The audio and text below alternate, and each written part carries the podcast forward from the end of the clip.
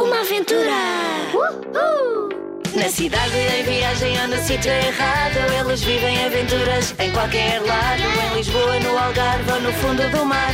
Junta-te a eles e vais-te passar. A Teresa, a Luísa com o caracol. O Pedro, o João e o amigo feial O Chico à janela da casa assombrada. Junta-te a eles e não falta nada Isto é obra da mesma quadrilha. Bandidos, se os vejo na minha frente, nem sei o que lhes faço. Uma aventura!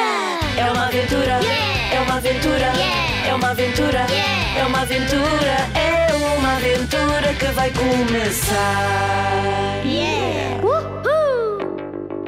Uma aventura na Serra da Estrela. Que aventura para as gêmeas e para os rapazes. Na primeira noite ficaram sozinhos no campo coberto de neve, assaltaram uma casa que lhes pareceu abandonada, recolheram um filhote de lobo no jardim. Uma aventura!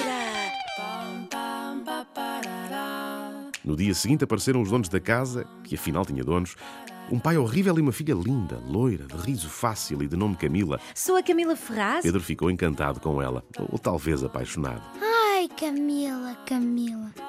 Na ideia de a tornar a ver, sorripiou um velho caderninho de páginas amarelas, meteu-o ao bolso e decidiu. Amanhã volto a esta casa para devolver o caderno e assim volto a vê-la. Não disse nada aos amigos porque teve vergonha. E os amigos que ignoravam o projeto quiseram ir fazer ski e foram.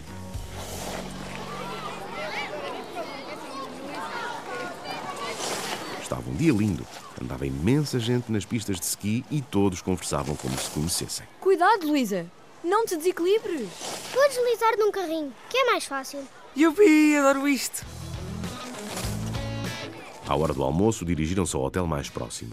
Estavam cheios de fome. Comeram imenso e à pressa, quase sem conversarem. Mas de repente, que bronca! Uma hóspede entrou pela sala de jantar aos berros.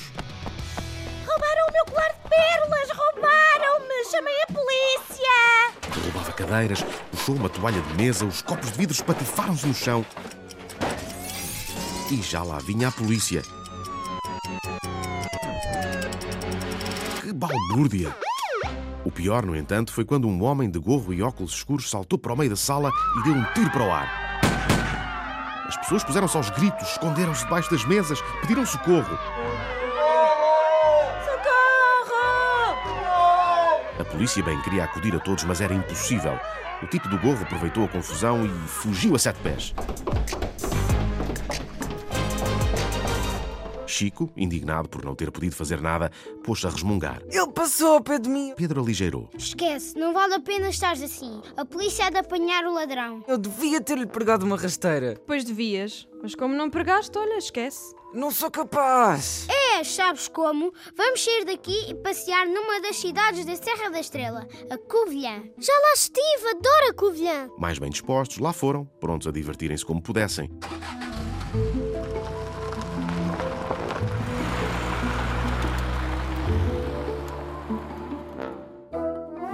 E não é que assistiram a outro assalto? Mãos que isto é um assalto. Desta vez os ladrões atacaram uma orivesaria e desapareceram com anéis, pulseiras e relógios. O dono da loja chamou a polícia e a polícia veio logo. Isto é obra da mesma quadrilha. Mas não serviu de nada, porque os ladrões já tinham desaparecido. Explicou-lhes então que era difícil apanhá-los, porque em cada assalto apareciam com roupas diferentes, cabeleiras postiças, enfim, o que fosse preciso para não levantarem suspeitas. Eles são os mil caras. Mil caras? Porquê? Sabem disfarçar-se muito bem. Não se sabe onde vivem nem onde escondem as joias roubadas. Bandidos, se os vejo na minha frente, nem sei o que lhes faço. Acalma-te, Chico. Tu não és polícia. Mas é como se fosse. Estou raivoso. Para o distrair, a ele e aos outros, que também estavam aborrecidos, Pedro mostrou finalmente o velho caderninho que trouxera da casa onde tinham dormido. O que é isso? É um diário daquela rapariga loura que estava no retrato da sala da Camila. Uma rapariga vestida à moda antiga. Lembram-se? Lembro. Era bonita. Linda! E pelos vistos escrevia versos e textos misteriosos. Aqui no caderno diz que no sótão da casa onde estivemos há poemas feitos por ela. E o caderno também fala de um tesouro no sótão. Tesouro? Tens a certeza? Não. Mas acho que valia a pena voltarmos lá à casa e pedirmos licença aos donos para ver o sótão. E se os donos não estiverem lá? Entramos na mesma e fazemos um raid super rápido até ao sótão. Querem? Queremos! Nesse caso, toca andar e depressa. Uma aventura. Não percas o próximo episódio. A quadrilha das mil caras usa este sótão como esconderijo. Sabem demais, têm de ser eliminados.